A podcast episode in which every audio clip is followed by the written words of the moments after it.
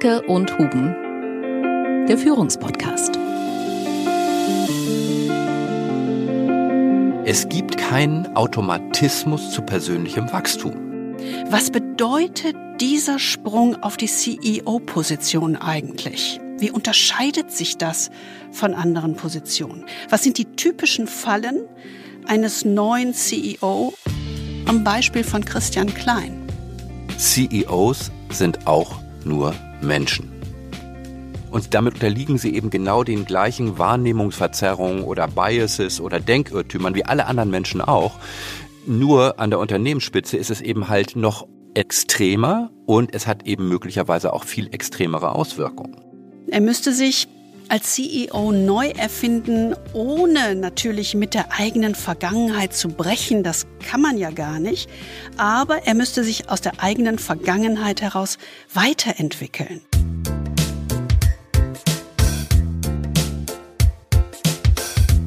Der Führungspodcast mit Anke Huben und Kai Dierke. Herzlich willkommen zu Dirke und Huben, der Führungspodcast. Ich bin Kai Dierke. Und ich bin Anke Huben. Wir freuen uns wie immer sehr, dass Sie wieder dabei sind, wenn es darum geht, Führung mit einem etwas anderen Blick anzuschauen. Bevor wir heute so richtig in Medias Res gehen, müssen wir uns jetzt einmal ganz kräftig mit den Führungskräften und Mitarbeitern von Adidas freuen. Genau. Also Björn Gulden, der CEO von Puma, ist ja schon eine coole Wahl und es, es ist ja unglaublich, dass der tatsächlich keine ähm, Wettbewerbsklausel hat oder ja. dass sie das zumindest akzeptieren, dass er direkt am 1. Januar antritt. Ja, normalerweise müssen die ja immer irgendwie wow. so ein bisschen mal ein paar Monate ins Gefrierfach bevor sie wieder antreten dürfen. Aber da hat er offensichtlich sehr gut äh, seinen neuen Vertrag ausgehandelt, muss man echt sagen.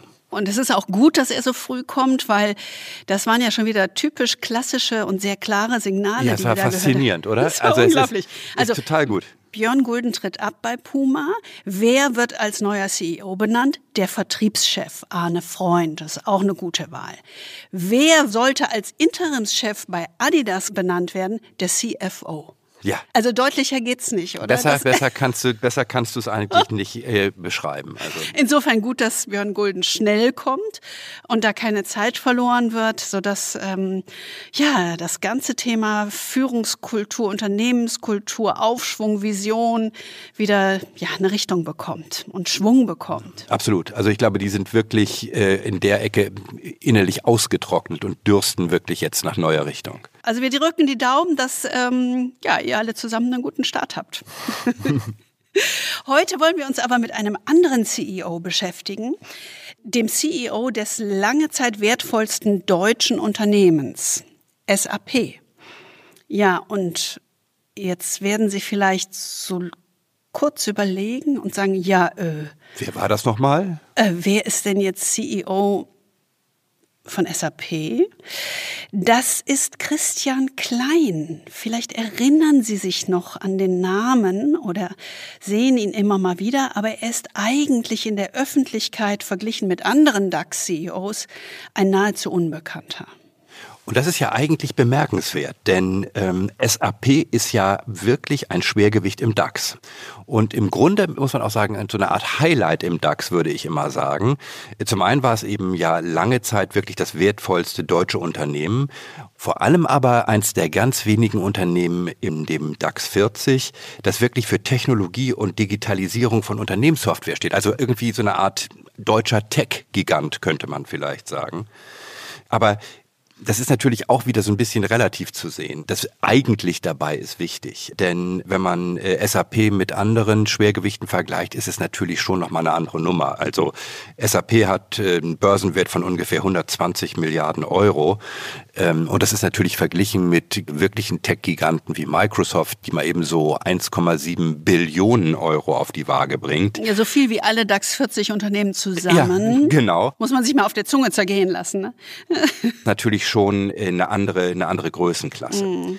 Also insofern muss man schon sagen, dieser SAP ist wirklich der größte europäische Softwarekonzern, aber international verglichen eben schon eher kleinerer Spieler. Und vor allen Dingen, und das ist das wirklich, ich will nicht sagen beängstigende, aber schon die eigentliche Botschaft, die fallen eben halt auch immer weiter zurück. Also wenn man die Marktkapitalisierung, also den Unternehmenswert von Microsoft und SAP vergleicht, dann sieht man, dass seit 2014 unter der Führung von Satya Nadella Microsoft im Grunde seinen Unternehmenswert mal eben vervierfacht hat, teilweise an der Spitze sogar verfünffacht. Äh, SAP steht heute vom Unternehmenswert da, wo es auch 2014 stand. Also es ist wirklich mm, praktisch wie ein abgehängt werden. Ja, und diese stürmischen Zeiten hören ja nicht auf. Also wir hatten jetzt gerade jüngst wieder die Schlagzeilen.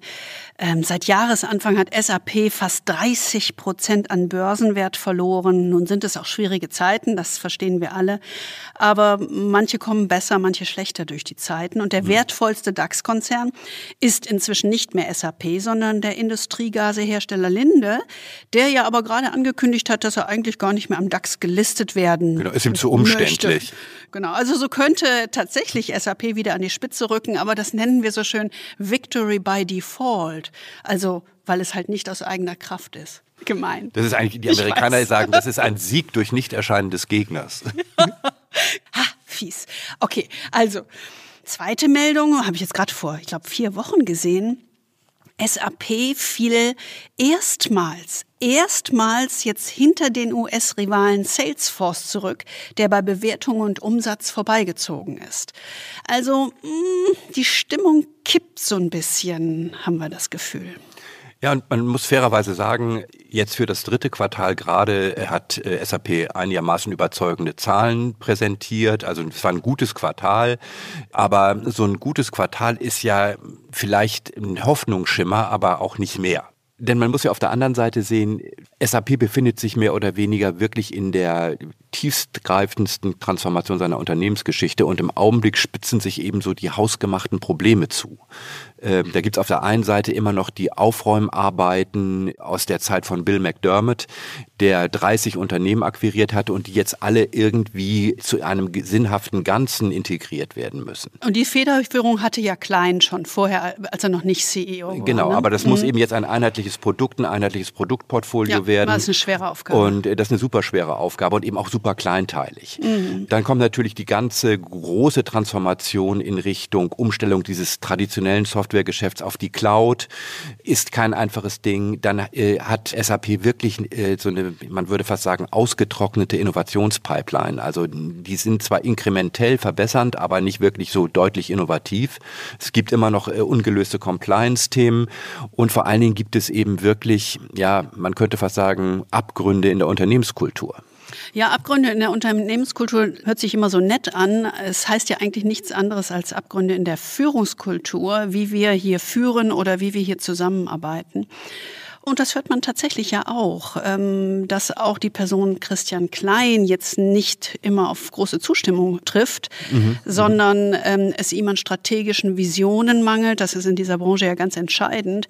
Und er sich stattdessen in operativen Details verheddert. Also man hört so ein bisschen Brain Drain, also wichtige Leute haben das Schiff schon verlassen ähm, und ist immer noch dabei. Das ist tatsächlich so.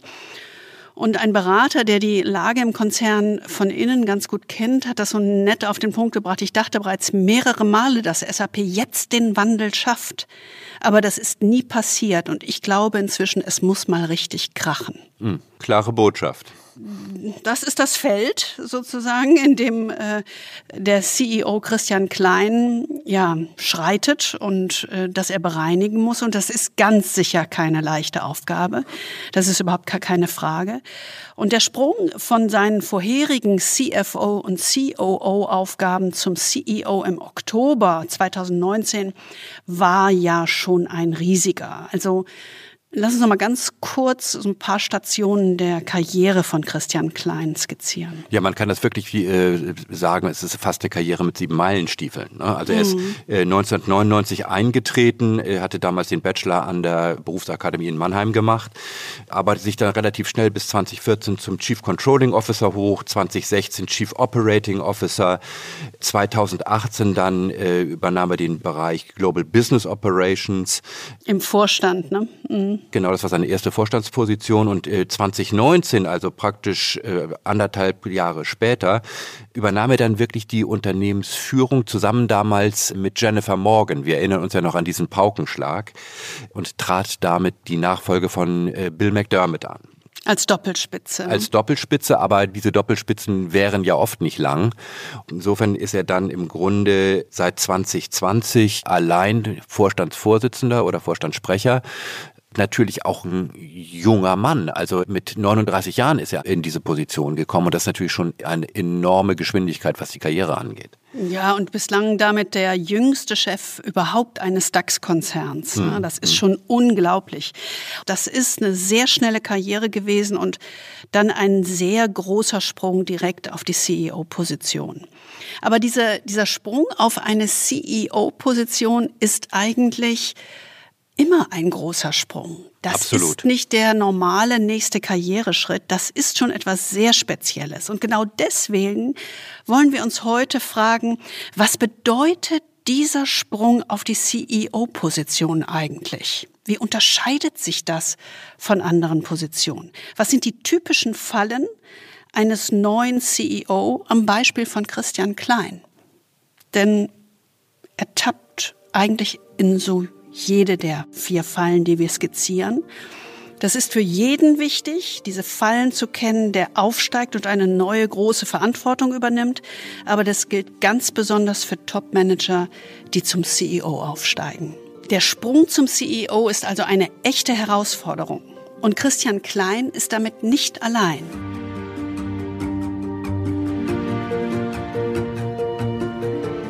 Ist ja mal interessant, mal so von dem Einzelfall zu abstrahieren und sich mal die größeren Zahlen anzuschauen. Mhm. Ähm, und da gibt es ja viele Studien und eine sehr gute ist von McKinsey, heißt Ascending to the C-Suite, also Aufsteigen in den Vorstand. Und die haben regelmäßig so 1200 globale CEOs befragt, über alle möglichen Regionen hinweg, über Industrien hinweg, äh, unterschiedliche Unternehmensgrößen und Funktionen.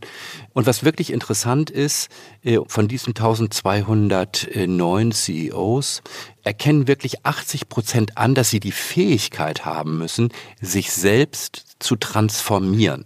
Die begreifen schon, dass der Sprung zum CEO eben nicht einfach ein normaler weiterer Karriereschritt ist. Mhm. Und in dieser Studie sagen 61 Prozent der CEOs im Rückblick, dass sie sich, also ihr selbst, nicht intensiv genug auf ihre neue Rolle vorbereitet haben. Das ist schon erstaunlich. Ja. Finde ich auch. Ne, und mehr als die Hälfte, also 54 Prozent sagen, sie hätten eigentlich viel zu wenig Zeit zur Selbstreflexion verwendet, um sich auf diese neue Rolle vorzubereiten. Und sie sagen, dass dieser Schritt in die neue Rolle eigentlich nur dann gelingt, wenn sie wirklich, bevor sie da reingehen, eine intensive Phase der Selbstreflexion, also der Selbstbeforschung eigentlich einschalten. Mhm. Das gilt für jeden, der den Sprung zum CEO macht. Aber besonders interessant ist hier, dass die neuen CEOs, die ihre Karriere im Unternehmen gemacht haben, sich weniger gut auf die neue Rolle vorbereitet fühlen. Das ist interessant, ne? ne? Also als andere CEOs, die von außen kommen. Mhm, mh. Das finde ich schon sehr spannend, weil das ist so vielleicht ein bisschen diese Betriebsblindheit. Man rutscht da so rein. Routinen, ne? genau. Man hat nicht einen richtigen Bruch. Ja. Genau. Und darum erfordert eben für alle neuen CEOs, aber für die, die von innen kommen, natürlich ganz besonders dieser Sprung in diese neue Aufgabe, eine wirklich ganz bewusste Arbeit an sich selbst. Und wenn man sich mal Christian Klein anhört, der sagt, ihm sei besonders wichtig Bodenständigkeit und Authentizität. ist ja erstmal nicht falsch. Nein, da horchen wir aber immer schon mal auf. Bei Authentizität, dieses Wort. Ja, dieses A-Wort. Da kriege ich ähm, schon aufgestellte Nackenhaare. Ja, genau.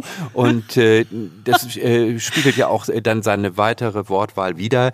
Äh, er hat ja gesagt, es gäbe aus seiner Sicht keinen Grund, äh, plötzlich die Persönlichkeit zu ändern, nur weil man CEO wird einmal ja. atmen. Da kann man natürlich mhm. sagen, das stimmt ja. vielleicht, das klingt Klar. auch sympathisch, das klingt irgendwie nahbar und irgendwie auch hands-on, so nach aufgekrempelten Ärmeln. Aber es stimmt eben auch nicht. Denn äh, wir kennen alle den berühmten Satz des großen Coaches aus den USA, Marshall Goldsmith. Äh, der hat diesen schönen Satz geprägt, ist glaube ich auch ein Titel eines seiner Bücher. What brought you here won't get you there. Also, was dich bis hierher gebracht hat, bringt dich nicht weiter. Ja, das gibt es auch auf Deutsch, genau. Mhm. Das ist echt ein gutes Buch. Ja, und er hat völlig recht, ähm, denn es geht ja gar nicht darum, und das ist immer dieses Überziehen, deswegen werde ich dann auch so kribbelig, die Persönlichkeit zu ändern. Ja, ich Ja, meine, wenn das ich ist mir immer so eine ein- Chimäre, Ja, genau. wenn ich mir so ein Gegenbild aufmale, ja, ich meine, dann kann ich nur sagen, na klar, darum geht's ja nicht. Das ist ja gar nicht das Thema. Das würde ja voraussetzen, dass man seine eigene Persönlichkeit und damit seine Identität, das, was einen ausmacht, einfach so abstreifen könnte, ne? so ausziehen könnte. Aber es geht tatsächlich darum, die eigene Persönlichkeit weiterzuentwickeln und für die neue Rolle, ja, fit zu machen um diesen ganz besonderen Anforderungen und Herausforderungen in dieser Rolle gerecht zu werden. Denn diese Rolle, das muss man sich jetzt schon mal richtig auf der Zunge zergehen lassen, das muss man sich vorstellen. Diese Rolle ist die einzige Rolle, die ohne einen Peer ist, ohne einen Kollegen. Wir sagen immer, it's a peerless role. Niemand ist auf Augenhöhe. Und wir haben schon so häufig mit CEOs genau über diese Herausforderung gesprochen. Die fühlen sich einsam, denn sie können selten ein offenes Wort mit ihren Kollegen reden. Und es ist einfach so ein, wie der Christian Klein es so ausdrückt, so, ich will so bleiben, wie ich bin. Ja, Die, ja. Du darfst. Das diese, klingt- klingt zwar sympathisch, ja. Ja, das klingt zwar sympathisch, aber nee. Also von einem CEO eines DAX-Konzerns erwarte ich mir dann doch, ja, dass er ähm, sich darüber Gedanken macht, wie er sich denn weiterentwickeln muss, um wirklich wirksam diese Rolle als CEO auszufüllen. Ja, und so eine Verteidigung von Authentizität nach dem Motto, da bin ich jetzt und so bleibe ich auch, das führt da irgendwie in die falsche Richtung. Ja, das ist zu kurz gedacht. Und natürlich, man kann eben systematisch sich darauf vorbereiten. Also gezielte Vorbereitung hilft, um diesen CEO-Mindset vielleicht zu entwickeln.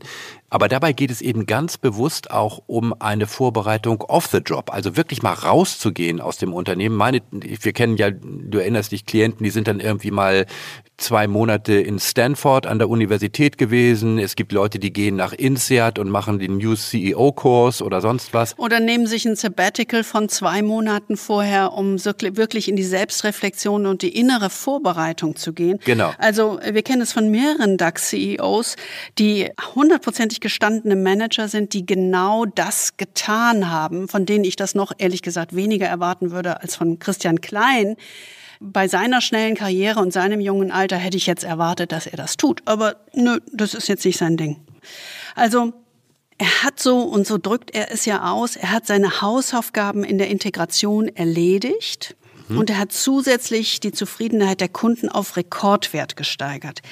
Das ist gut, Ist, das ist alles richtig und gut, aber dieses grundsolide Erledigen der Hausaufgaben reicht ja für den COO-Posten, den er vorher hatte. Aber für einen CEO reicht es einfach nicht und schon gar nicht in dieser digitalen Softwarewelt, in der so, die so von dieser Imagination und von dieser visionären Vorstellung einer möglichen Zukunft lebt. Ich kenne das erinnert mich so ein bisschen an die Lenore-Werbung von vor 30 Jahren. Mühe allein genügt nicht.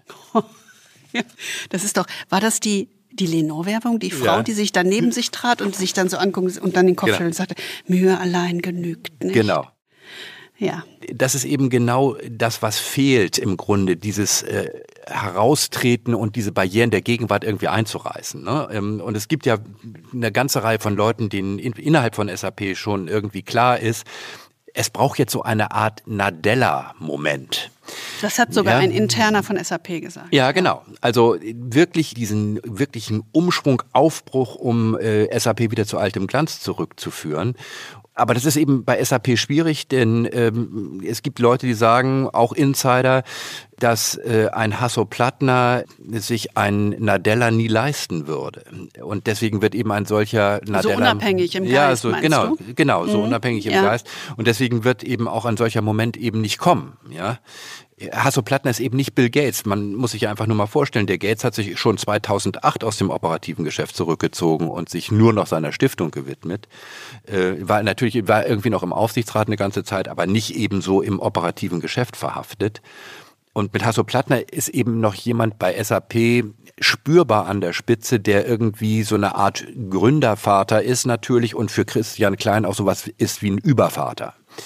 Äh, Und dem sieht er sich natürlich verpflichtet. Und äh, da wird es sicherlich nicht die produktiven Konflikte geben, die so ein Unternehmen eigentlich braucht. Und das führt eben dazu, dass man fast sagen kann, dass äh, SAP heute da ist, wo ähm, Microsoft unter Steve Barmer war, nämlich irgendwie eine gut geölte, funktionierende Maschine, die zwar irgendwie profitabel weiterläuft, aber sich nicht weiterentwickelt. Mm, ja, das haben wir ja in dem Nadella-Podcast ähm, sehr eindringlich skizziert, wie genau. es Microsoft als Tech-Riesen damals ging. Aber Nadella selbst ist ja nicht nur Vorbild als strategischer Visionär und auch Vorbild in seiner Produktbesessenheit. Und Kundenbesessenheit, sondern, genau. Und Kundenbesessenheit, sondern wir haben ihn ja auch gerade in dem Podcast als Führungsvorbild beschrieben. Er versteht sich ja selbst als Culture Executive Officer. Und da ist Klein ganz, ganz anders geraten. Einer, der gegangen ist aus dieser Führungsriege, sagt, Klein sei zwar gut in den Details, aber man will an der Spitze tatsächlich auch eine Lichtgestalt sehen, für die man arbeiten will, die Purpose vermittelt. Und Christian Klein ist davon Welten entfernt. Er tappt, ich habe das schon ganz kurz vorhin angedeutet, in so typische Fallen, die für neue CEOs so tückisch sind. Und die wollen wir uns einmal näher anschauen.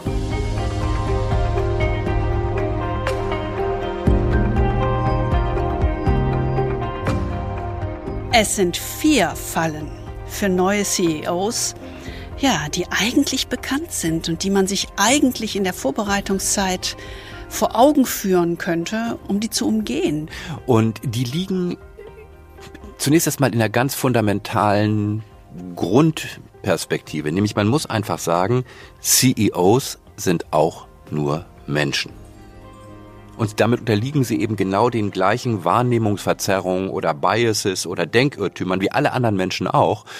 Nur an der Unternehmensspitze ist es eben halt noch extremer und es hat eben möglicherweise auch viel extremere Auswirkungen. Ja, absolut. Ja? Diese Wahrnehmungsverzerrungen sind präsent, aber eine ganz besondere Wahrnehmungsverzerrung ist ganz besonders fatal äh, an der Unternehmensspitze. Und diese Wahrnehmungsverzerrung hat der Harvard-Psychologe Dan Gilbert äh, mal sehr schön bezeichnet als die End of History Illusion. Er sagt, Menschen glauben, ihre Identität sei von jetzt an unveränderbar, wann immer jetzt auch sein mag. Ja. Um das kurz zu erklären, wir Menschen haben die Tendenz zu glauben, dass wir uns in der Vergangenheit immer durchaus verändert haben, aber glauben jetzt, also an diesem Zeitpunkt in unserem Leben, hat diese Veränderung ein Ende. Plötzlich ein Ende. Genau. Mhm. Wenn wir rückblicken, haben wir uns ständig verändert. Aber nee, jetzt werde ich mich nicht mehr ändern. Das genau. ist wirklich spannend. Wir mhm. packen den TED Talk äh, in die Show Notes. Der ist wirklich äh, unheimlich gut anzuhören. Ja, wir erinnern uns noch an Christian Klein. Was hat er so nett gesagt? Es gibt keinen Grund, die Persönlichkeit zu ändern, wenn man CEO wird. Ja, diese Sicht auf das Jetzt zieht eine ganz wunderbare Linie zwischen dem sich entwickelnden Menschen, der wir bis heute waren, und dem zu Ende entwickelten Menschen, der wir ab heute sind und für alle Zeit bleiben. Exakt. Also jetzt ist keine Entwicklung mehr möglich. Und das führt natürlich auch irgendwie dazu, dass wir unbewusst die Person verteidigen, die wir heute sind. Das ist ja logisch. Ich will ja so bleiben, wie ich bin. Und damit verschließe ich mir jede Chance auf persönliches Wachstum und der Weiterentwicklung der eigenen Identität. Wir glauben, wir seien fertig. Genau, nicht wir haben fertig, sondern wir seien fertig. Wir seien fertig. Das ist unser endgültiges, also jetzt wirklich endgültiges Selbst. Und wir sind damit so in so diesem Heute-Ego gefangen, ohne uns dessen bewusst zu sein. Das ist echt ein unheimlich gutes Bild, das der Dan Gilbert da zeichnet. Ja, finde ich auch. Und, und gerade an der Unternehmensspitze, aber nicht nur dort, aber da eben ganz besonders, führt eben diese End of History Illusion dazu, dass CEOs in gefährliche Kurzschlussdenken und in irgendwie so, ja, Denkfallen irgendwie hinein tapsen. Ja. Und diese Denkfallen und Kurzschlüsse beeinflussen eben die Qualität von Führung und Zusammenarbeit. Jetzt gucken wir uns aber wirklich mal endlich diese vier Fallen an. Äh, diese vier wichtigsten und gefährlichsten. Ja, und starten gleich mit der ersten Falle. Die erste Falle ist die Vereinfachungsfalle. Wir wissen alle, die Welt um uns herum ist komplex, widersprüchlich, unklar und es wird ja immer schlimmer. Das haben wir nun alle in den letzten Monaten am eigenen Leibe gespürt mit Covid, mit dem Ukraine-Krieg.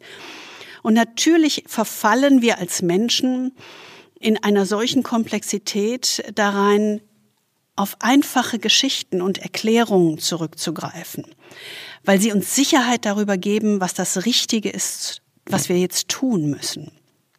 Und oft, und das machen wir uns nicht so klar, sind diese einfachen Geschichten einfach unzulässige Vereinfachungen. Ja, so Oversimplifications, ne, würde man, mhm. würde man sagen. Und das gilt eben auch für CEOs. Also, das ist ja immer ganz faszinierend zu beobachten, auch bei Klienten, dass viele CEOs, die dann aus dem Geschäft über Jahre aufgestiegen sind in diese höchste Position, immer noch daran festhalten, dass ein tiefes Verständnis ihrer vorherigen Position Voraussetzung dafür ist, ein erfolgreicher CEO zu sein. Mhm. Ja, also das ist eben genau diese End of History. Ja, also wir kennen ja viele CEOs, die früher im Vertrieb waren und die haben eben dieses Mantra, um ein guter CEO zu sein, musst du vor allem den Vertrieb genau verstehen. Ja, und deswegen verbringen eben diese CEOs auch gern und leidenschaftlich die meiste Zeit eben an der Kundenfront. Ja, das ist das, was sie kennen, mögen und was sie glauben, was sie erfolgreich gemacht hat. Aber interessanterweise ist es genauso mit CEOs, die zum Beispiel früher Chief Operating Officer waren, also COOs. Die stellen sich dann hin und sagen, also um ein guter CEO zu sein, musst du vor allem ein tiefes Verständnis von den Operations haben also von dem Maschinenraum des Unternehmens eigentlich. Und das ist ja das klassische Beispiel Christian Klein. Daher kommt auch seine Liebe und seine Leidenschaft dafür, sich in alle möglichen operativen Details reinzuknien.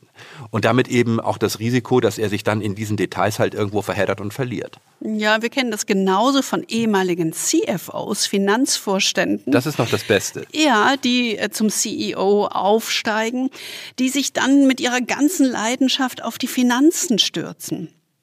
Also ein erfolgreicher CEO ist aus Ihrer Sicht dann jemand, der die Finanzen im Detail versteht. Und wir haben das schon häufig erlebt, dass Ex-CFOs, die dann zum CEO werden, in den ersten Monaten, teilweise auch Jahren, die CFOs, die ihre frühere Position besetzen, quasi vor sich hertreiben, weil mhm. sie immer noch mal auf Sohle 17 besser. gehen wollen. Ne? Das ist so. Und sich davon zu lösen, ist einfach unglaublich schwer. Ja, und vor allen Dingen haben diese Ex-CFOs eben diesen Fokus auf den Finanzmarkt. Das heißt, die gucken eigentlich darauf, dass die Aktionäre ihre wichtigsten Stakeholder sind. Damit werden eben auch die Aktionäre äh, eigentlich mit Vorzug behandelt und die gucken eben nicht auf alles andere.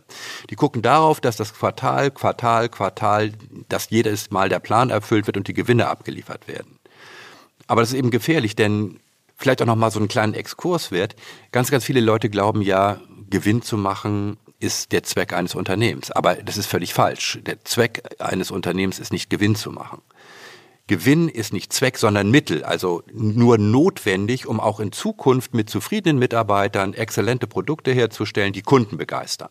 Ja, also Profit ist sozusagen oder Gewinn ist für Unternehmen das, was für Menschen die Atemluft ist unverzichtbar zum Überleben, aber eben nicht Sinn des Lebens. Würde ja keiner sagen, äh, mein Sinn des Lebens ist, dass ich atme. egal welcher Hintergrund, also wir kommen mal wieder zurück, äh, sozusagen egal welcher Hintergrund der neue CEO hat. Entscheidend ist, und ich glaube, das haben Sie gemerkt, dass die selbst erzählten Geschichten aus der Vergangenheit und darüber, was einen in der letzten Position, ob COO, CFO etc., was einen dort zum Erfolg geführt hat, dass diese Geschichten in die Zukunft verlängert werden. Genau. Ne, das ist wie so eine, wie ein Kontinuum, statt das als Bruch zu verstehen und zu sagen, nein, die neue Aufgabe als CEO muss ich aus einer neuen Brille anschauen. Das ist die Vereinfachungsfalle. Und damit kommen wir zur zweiten großen Falle und das ist die Rechthaberfalle.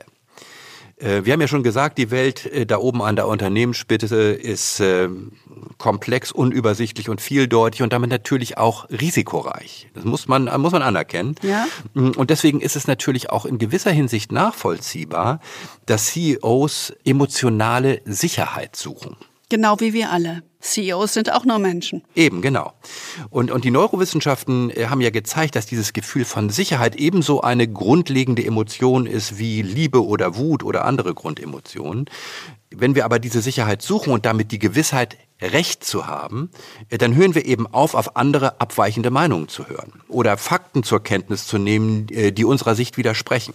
Ja, Sie kennen das. Wir haben ja schon mal ausführlich über den Confirmation Bias, den Bestätigungsfehler oder die Bestätigungsfalle im Denken gesprochen, wo man selektiv hört oder ähm, sich eigentlich nur die Informationen anguckt, die die eigene Meinung, die eigene Sicht auf die Dinge bestätigen. Genau, es ist dieses selektive Filtern. Ja, und da sind wir ganz gut eigentlich bei einer kleinen Anekdote aus SAP, als ich im April diesen Jahres haben die sich, glaube ich, getroffen. Es war so ein mhm. exklusiver Kreis von SAP-Führungskräften. Die haben sich in Florida getroffen. Und ja, es ging darum, sich eigentlich über die neue Strategie informieren zu lassen, sich für die Zukunft inspirieren zu lassen. Also das, was wir vorhin schon gesagt haben, ne? so dieses visionäre, dieser visionäre Nadella-Moment. Ja, und entsprechend natürlich waren die Erwartungen hoch und die Enttäuschung riesig, weil genau das äh, leistet natürlich ein Christian Klein. Wir haben es gesagt, nicht. Und ja, Manager haben dann geschimpft, das war die schlimmste Verschwendung meiner Zeit seit eh und je. Alles sei viel zu vage, eine Vision sei nicht erkennbar.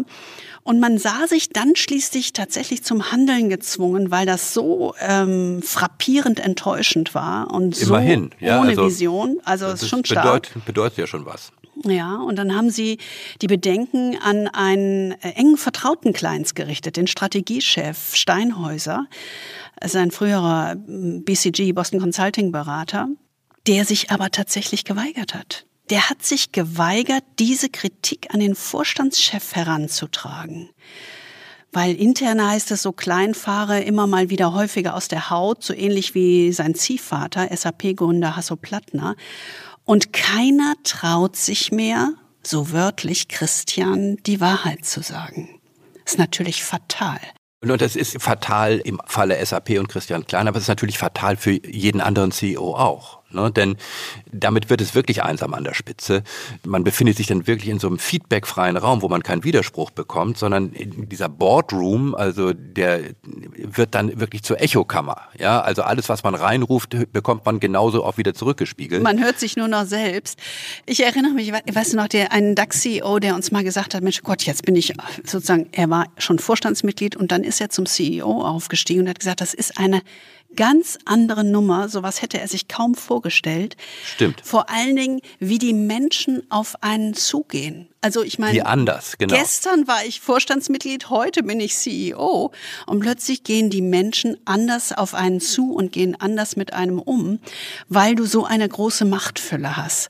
Und das ist unglaublich. Das macht natürlich etwas mit einem CEO. Das ist so.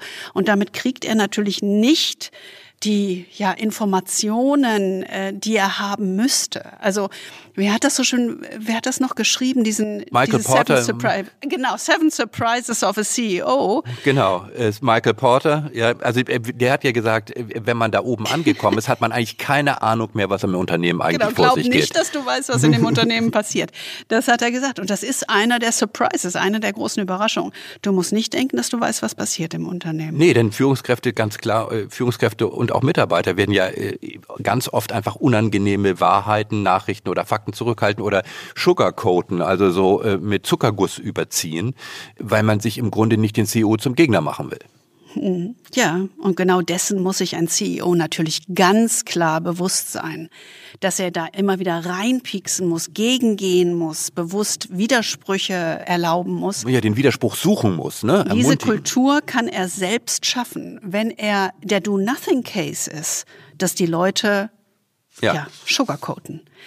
Wenn er nichts tut, wird das so sein. Er muss also aktiv dagegen angehen. Also, das war die Rechthaberfalle. Oder ich nenne das auch mal Echokammerfalle. Weil ich das so schön finde mit der Echokammer. die dritte Falle ist die Kontrollfalle. Das ist auch so ein ekliges Teil. Und das ist natürlich im Fall von Christian Klein ganz klar eine dicke, fette Falle. Eine Challenge, würde eine man sagen. Eine echte Challenge. Ja, ich meine, aber das ist ja, hm, wir sind ja nur alle Menschen. Menschen brauchen das Gefühl von Kontrolle. Das ist entscheidend für das Wohlbefinden und unser Glück. Und Kontrollverlust heißt Angst, ja, und die Verengung des Blicks. Und Angst wollen wir ja vermeiden, um jeden Preis. Also dann doch lieber Kontrolle. Und gerade für CEOs äh, trifft das eben besonders zu, denn ihre Welt ist ja besonders risikoreich, haben wir ja eben schon gesagt, und besonders unübersichtlich. Und zugleich stehen sie eben natürlich in der Verantwortung, dieses Unternehmen erfolgreich auf Kurs zu halten. Ein richtiges Maß an Kontrolle ist ja absolut unerlässlich. Ähm, das heißt, du kannst ja nicht irgendwie ja, ein klar, Unternehmen außer, völlig außer Rand und Band und außer Kontrolle laufen lassen. Aber das Entscheidende ist eben dieses richtige Maß zu finden. Und das macht eben einen guten CEO aus, eben nicht overcontrolling zu sein. Ähm, aber der Impuls geht eben oft in eine andere Richtung. Also ganz oft ist es ja so, dass gerade die direkte Kontrolle von Details so eine wohltuende Kontrollillusion schafft. Wir glauben, wir hätten die Kontrolle, aber in Wirklichkeit haben wir sie ja nicht. Diese Kontrollillusion und dieser, dieser Impuls, weiter ins Detail zu gehen und zu versuchen, sich die Welt einfach durch immer mehr Details zu erklären, das lenkt natürlich den CEO vom Wesentlichen ab und führt natürlich auch zu Frustration und Demotivation von Führungskräften, denn die müssten eigentlich die Details wissen. Der CEO braucht eigentlich keine Details zu wissen. Ja, genau. Und in dieser Hinsicht, das ist ganz klar, das sagen SAP-Top-Leute, ist Christian Klein der Rollenwechsel vom COO zum CEO bis heute nicht gelungen.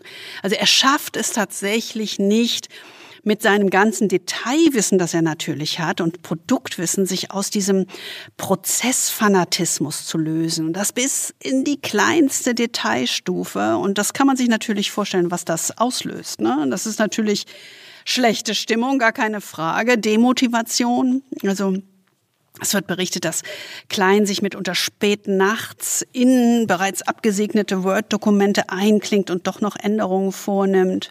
Das macht Führungskräften das richtig wir Freude. Alle. Ja. Genau, genau.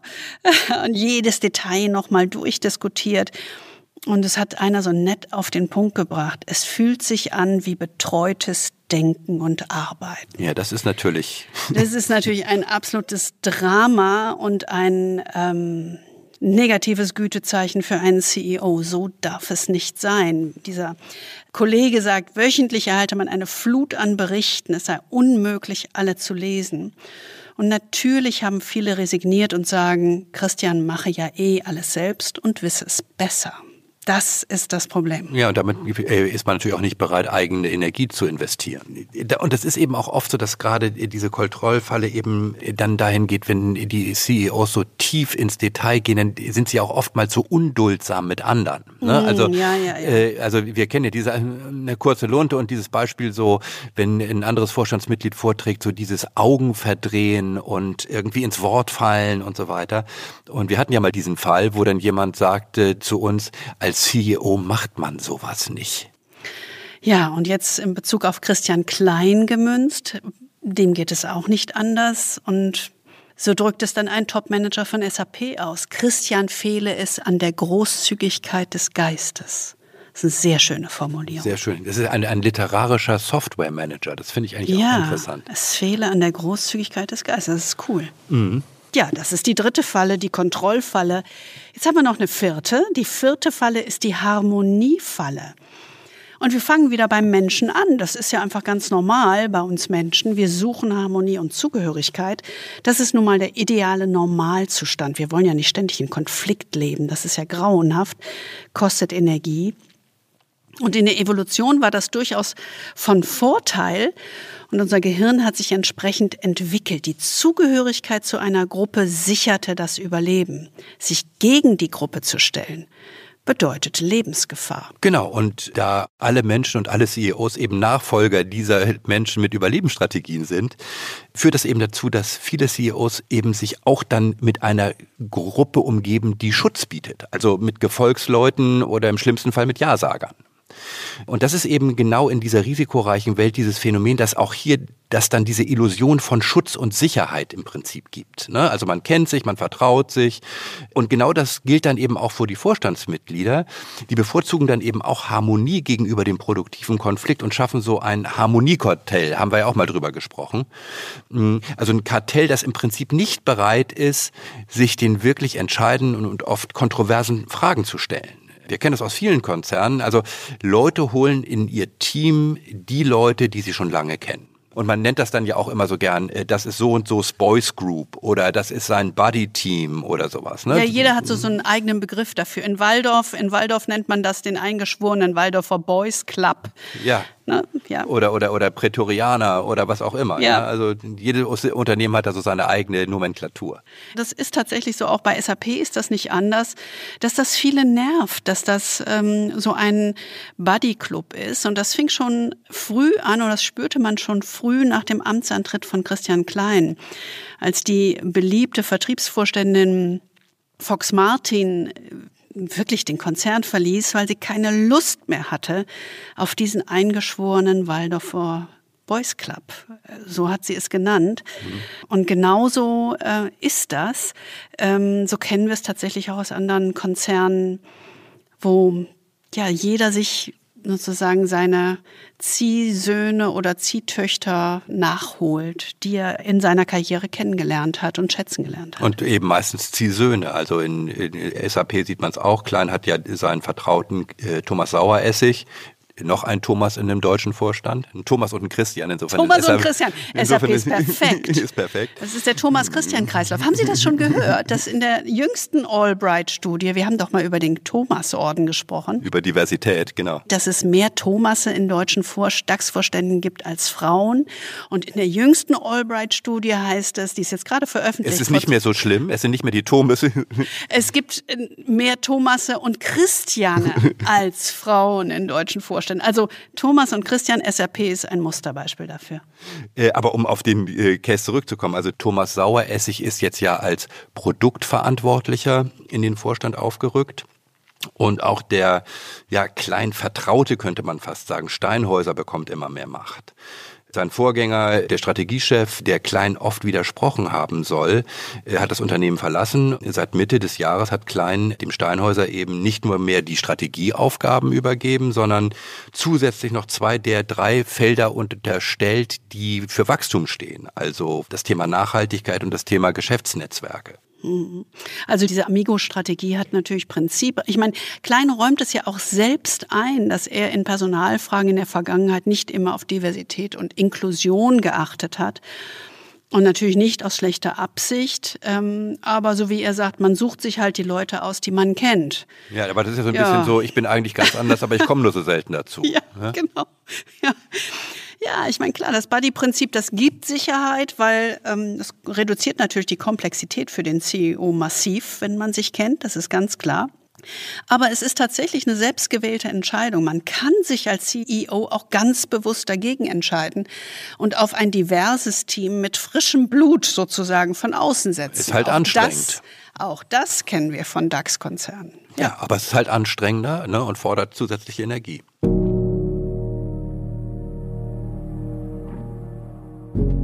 Aber wenn man sich dieses Bild anschaut, was muss Christian Klein eigentlich lernen?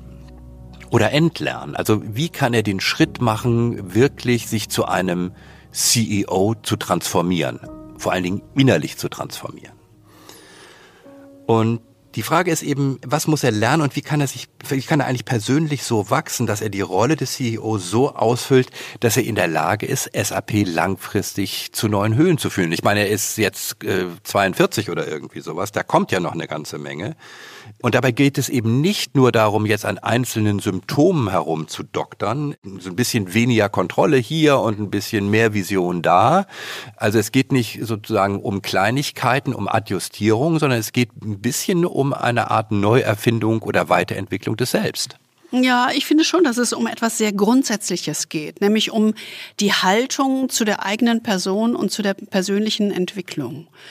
Und das hat Christian Klein ja sehr deutlich gemacht. Und da müsste er wirklich richtig raustreten aus dem, wie er im Moment über sich denkt, weil er dann nämlich genau in diesen Fallen landet, die so tückisch sind für neu angetretene CEOs. Das ist so.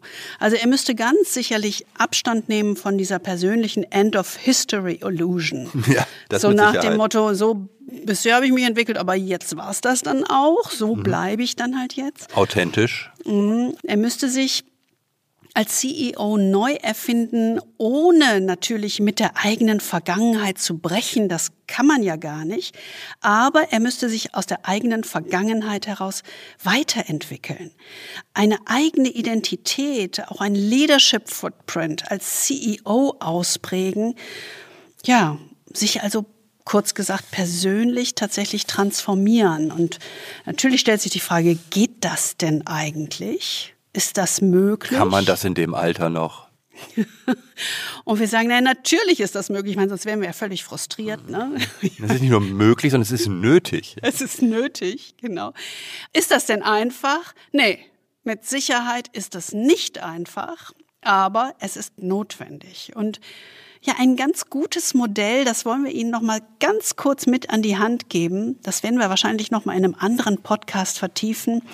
Ein Modell für eine solche Weiterentwicklung der eigenen Identität stammt von dem Harvard-Psychologen Bob Keegan. Das ist ein Kollege von dem Dan Gilbert, den wir vorher schon mit dem TED Talk erwähnt haben. der, der müsste mittlerweile fast emeritiert sein, der Bob Keegan. Ne? Also wir haben ja, den Bob ja, Keegan ist älter als Dan Gilbert. Definitiv. Genau, wir haben den ja vor zehn Jahren oder sowas da gesehen an der Kennedy School. Da war er schon, ich sag mal, kurz vor der Emeritierung. Aber absoluter Klassiker. Der Bob Keegan, der hat eben ein wirklich gutes Modell von Entwicklungsstadien der Identität entwickelt. Äh, und wenn man das nachlesen will, es gibt ein sehr, sehr gutes Buch von ihm, das heißt Immunity to Change, also immun gegen Veränderung sozusagen. Wenn wir über Entwicklungsstadien oder wenn Bob über Entwicklungsstadien der Identität spricht, dann meint er damit die Art und Weise, wie erwachsene Menschen mit der Welt in Kontakt treten. Also die emotionale und mentale Gestalt, mit der wir als Menschen äh, uns in der Umwelt abgrenzen oder einordnen. Und er nennt diese Entwicklungsstadien der Identität Forms of Mind. Geistesformen vielleicht. Und diese vier Entwicklungsstadien bauen eben aufeinander auf. Also man muss die eine Stufe, die vorherliegende Stufe durchlaufen, um zur nächst höheren zu kommen. Aber die gewisse Tragik dieses Modells liegt darin oder die Herausforderung, dass es vielen Menschen und auch durchaus vielen Führungskräften gar nicht gelingt, die letzte und damit höchste Stufe zu erreichen. Also man kann irgendwo stecken bleiben. Und wenn man stecken bleibt, kann man eben nicht sein volles Potenzial erschließen. Ja, das ist so. Also lass uns mal kurz diese vier Stufen anschauen. Diese erste Stufe, da können wir schnell drüber gehen, das ist der Self-Sovereign Mind. Ich meine, selbstsouveräne Haltung, ich finde es immer unheimlich schwierig zu übersetzen. Lass es bei Self-Sovereign Mind. Self-Sovereign Mind. Und in dieser ersten Stufe der Identität als Erwachsener sind wir in der Lage, uns von der Welt und anderen abzugrenzen. Also eigene Schlüsse zu ziehen. Und trotzdem hat diese Stufe schon das Risiko, dass man in Dichotomien denkt. Also schwarz-weiß denken, richtig, falsch, recht oder unrecht. Und Menschen, das muss man ganz klar sagen, die auf dieser Stufe verharren, werden ganz selten Führungskräfte. Also Führungskräfte sind schon auf den nächsten drei Stufen unterwegs. Die zweite Stufe nach dem Self-Sovereign Mind ist der sogenannte Socialized Mind. Äh, und auf dieser äh, Stufe der Identitätsbildung steht eben die soziale Anerkennung im Mittelpunkt. Also die Zugehörigkeit zu einer Gruppe oder Organisation. In dieser Stufe schätzen und schützen wir das, was andere über uns denken und fühlen. Also wir setzen uns auseinander mit Regeln des Zusammenlebens, unserer Rolle gegenüber anderen, äh, auch anderen Autoritäten. Und wenn andere sich mit uns wohlfühlen, dann fühlen wir uns selbst auch wohl. Auf dieser Stufe gibt es eben durchaus wichtige Führungsfähigkeiten, die heute auch sehr wertgeschätzt werden, also zum Beispiel Empathie, Loyalität und Zuverlässigkeit. Aber auch diese Stufe hat eben bestimmte Risiken. Also zum Beispiel, wenn wir sehr stark auf äh, Loyalität setzen, dann vermeiden wir notwendige Konflikte. Also gehen dann nicht den nächsten Schritt. Mhm. Das ist der Self-Authoring Mind. Auf dieser Stufe erreichen wir den Status innerer Unabhängigkeit von äußeren Umständen und dem, was andere über uns denken oder fühlen. Also wir nehmen praktisch wie so den eigenen Stift in die Hand und schreiben unsere eigene Geschichte von uns selbst. Wir werden so Autoren des eigenen Lebens und wir sind nicht mehr abhängig von den Urteilen anderer, sondern genau. in der Lage, mit Selbstgewissheit unsere eigenen Urteile zu fällen. Als Self-Authoring Mind folgen wir unseren eigenen Werten und Urteilen. Und das macht uns natürlich ähm, potenziell angreifbarer und auch einsamer, denn das kann ja auch im Widerspruch zu dem, was in unserem Kontext, in unserer Außenwelt passiert, geschehen. Die Mehrheit der Menschen verharrt laut Keegan tatsächlich auf der vorhergehenden Stufe des Socialized Mind, also der Suche nach sozialer Anerkennung und erreicht nicht das, was Keegan als Self-Authoring Mind beschreibt, diesen Status innerer Unabhängigkeit von dem, was andere über mich denken. Und damit sind wir bei der vierten und entscheidenden Stufe. Und das nennt Keegan den Self-Transforming Mind. Und der Self-Transforming Mind ist eben die höchste Stufe der Entwicklung. Und nur ungefähr drei bis zehn Prozent aller Erwachsenen erreicht überhaupt diese Stufe. Was entscheidend ist, ist hier, auf dieser Stufe begreifen wir unsere Weiterentwicklung als unseren inneren Wesenskern. Das heißt, wir begreifen, dass wir nicht irgendwie ein unabhängiger Autor unserer eigenen Identität sind, sondern wir sind Schreiber und Geschriebenes zugleich. Also ne, ja. auf dieser Stufe verwenden wir eben unsere Energie nicht darauf, irgendwelche alten Versionen unseres Selbst oder bestimmte Werte, Überzeugen oder sowas um jeden Preis zu verteidigen, sondern wir suchen eben Dinge, die uns herausfordern und das schätzen wir wert. Ja, also das sind Impulse, die uns dazu auffordern, über uns selbst nachzudenken und uns damit selbst zu transformieren. Ja, es ist so ein bisschen ähnlich das Konzept, fällt mir gerade auf wie Growth Mindset und Fixed Mindset von Carol Dweck. Nur ist das, äh, weil der äh, Keegan quasi diese drei Stufen vor dem Growth Mindset, also dieser Self-Sovereign Mind, Socialized Mind, Self-Authoring Mind, bevor man denn zum Self-Transforming Mind kommt, und das ist im Grunde Growth Mindset, das beschreibt er noch viel ausführlicher und äh, ich sage ganz ehrlich, es ist frustrierender bei ihm beschrieben, weil er hm. sagt, es schaffen nur ganz wenige ehrlich und tatsächlich in diesen Growth Mindset zu kommen. Und Karl Dweck sagt ja auch, du musst dich einfach nur dazu entscheiden. Genau, diese Weiterentwicklung als unseren Wesenskern zu begreifen. Und es gibt eben Verwandtschaften mit diesem Growth Mindset, also dieses äh, Schätzen von Herausforderungen, von Widersprüchen und von Spannungen, um daran zu wachsen. Ne? Und dieses, und äh, sich daran zu orientieren, das alles zu einem neuen Ganzen zusammenzubringen. Äh, und das ist eben schon ein Element äh, dieses Growth Mindset, das auch da in dem Self-Transforming Mind äh, durchaus aufgehoben ist.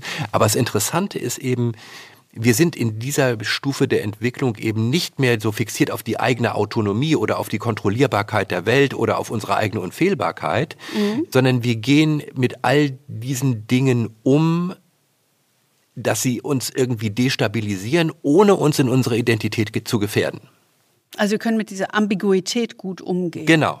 Ambiguitätstoleranz ist das vielleicht, ja. Ja, ich finde das wirklich spannend. Also ich meine, ähm, das bringt nochmal so einen anderen Blick auf das Thema ähm, Growth Mindset. Ähm, ich finde diese Unterscheidung von dem Bob Keegan wirklich herausfordernd. Wo verortet mhm. man sich eigentlich selbst? Weil ja, jeder möchte auf der vierten Stufe stehen, aber das ist natürlich anstrengend, das muss man ganz klar sagen. Da kann man vielleicht auch nicht ständig drin sozusagen auf dieser Stufe stehen. Wo verorten Sie sich denn, wenn Sie überlegen Self-Sovereign Mind, der sozusagen sich abgrenzt, dann die nächste Stufe Socialized Mind, soziale Anerkennung sucht, sich darüber definiert, dann Self-Authoring Mind, der so einen Status innerer Unabhängigkeit hat und dadurch die eigene Identität herausbildet und dann schließlich Self-Transforming Mind, der in der Identitätsbildung die Weiterentwicklung als den eigenen Wesenskern betrachtet. Können Sie sich mal selbst fragen, wo verorten Sie sich? Ja, und dann fragen wir natürlich wieder, wo verorten wir denn Christian Klein? Hm. Also, ich glaube, es ist klar, wo wir ihn verorten, aber es ist auch klar, wo er sein sollte. Denn wer seine Organisation transformieren will, der muss als CEO in der Lage sein, zuerst sich selbst zu transformieren. Also die Stufe zum Self-Transforming Mind zu erklimmen. Er muss Vorbild sein. Genau, und das haben wir ja schon an einem anderen Podcast mal äh, sehr eindrücklich beschrieben, äh, in dem Podcast über Satya Nadella, der eben mit seinem Growth Mindset, und da schließt sich wieder der Kreis, genau darin ja ein leuchtendes Vorbild ist. Äh, und der Erfolg gibt ihm ja auch recht. Äh, und man muss wahrscheinlich sagen, dieser Schritt liegt noch vor Christian Klein. Ja, für ihn gilt, äh, wie für alle anderen von uns, es gibt eben keinen Automatismus zu persönlichem Wachstum. Ja, es kann eben passieren, dass wir auf irgendeiner früheren Stufe stecken bleiben und dieser nächste Schritt, also das Erklimmen der nächsten Stufe erfordert eben hohe Selbstreflexion, absolute Self-Awareness, also Selbstbeobachtung, Zeit und Aufmerksamkeit und vor allen Dingen eben die Entschlossenheit, genau die Denk- und Verhaltensmuster oder Glaubenssätze aufzudecken und zu hinterfragen, die vorher unsere Identität und Vergangenheit geprägt haben. Das, ja, genau das ist die große persönliche Entwicklungsaufgabe, die Christian Klein in seiner CEO-Rolle von SAP vor sich hat. Und die Krux ist, er weigert sich nicht nur, diese Entwicklungsaufgabe zu sehen, der persönlichen Transformation, sondern er sieht sie auch einfach gar nicht.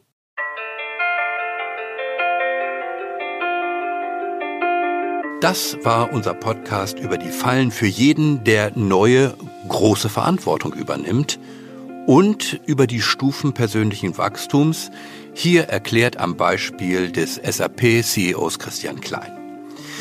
Wir hoffen, Sie fühlen sich wieder inspiriert äh, zum Nachdenken, vielleicht zum Weiterfragen. Und vielleicht haben Sie ja Lust, in diese Gedanken ein bisschen tiefer einzutauchen. Wir hatten ja schon gesagt, wir packen Ihnen ein paar äh, Literaturhinweise in die Show Notes. Und wir freuen uns natürlich wie immer über Ihre Erfahrungen, Ihr Feedback, Ihre Ideen, Ihre Fragen und Ihre Anregungen. Und wir gehen mit großen Schritten auf Weihnachten zu. Don't say the word. So ist es. Und haha, wir haben uns natürlich eine ganz besondere Aufgabe für Sie ausgedacht. Eine Weihnachtsüberraschung. Genau, eine Weihnachtsüberraschung. Das ist eine ganz besondere Überraschung. Ähm, vor vielen Jahren äh, haben wir mal Tim Höttges in einem Video gesehen, den CEO der Deutschen Telekom. Und der hat gebacken. Äh, der hat sozusagen Weihnachtsbäckerei. in einem Weihnachtspulli. Er hatte in einen einem Weihnachtspulli an. Genau, Christian Iller glaube ich auch. Ja, ähm, genau. Also die beiden haben Weihnachtsgebäck gemacht. Und davon haben wir uns inspirieren lassen und von äh, anderen Führungskräften, die uns immer mal in Workshops gesagt haben, naja, ich muss mich damit abfinden, so ein CEO kann man sicher nicht backen. Das stimmt nicht. Was wir mit Ihnen vorhaben ist, wir backen uns einen CEO. So ist es. Und wir fragen Sie, welche Zutaten braucht man eigentlich dafür? Was ist ein perfekt gelungener CEO? Was muss er können und wie soll er sein? Also, wir freuen uns auf Ihre Ideen, damit das Rezept gelingt. Sie müssen um Gottes Willen nicht vollständig sein, aber wenn jeder von Ihnen so ein, zwei Ideen zusteuert, dann kriegen wir ein perfektes, rundes Rezept und den perfekten CEO. Genau, also melden Sie uns gerne Ihre Rezeptvorschläge, Ihre Zutatenliste. Muss nicht lang sein, aber crisp, ja, also überzeugend und wohlschmeckend. Unsere E-Mail-Adresse finden Sie wie immer in den Shownotes und unter Beschreibung dieses Podcasts. Wir haben noch einen anderen Podcast dazwischen, also Sie haben auch ein bisschen Zeit. Wir geben Ihnen mal so vier Wochen diesmal. Also wir freuen uns wirklich auf Ihre Ideen. Aber wir sind auf jeden Fall in zwei Wochen schon wieder bei Ihnen mit einem äh, neuen Podcast. Wir freuen uns schon auf Sie und wünschen Ihnen in der Zwischenzeit wie immer viel Freude am Führen.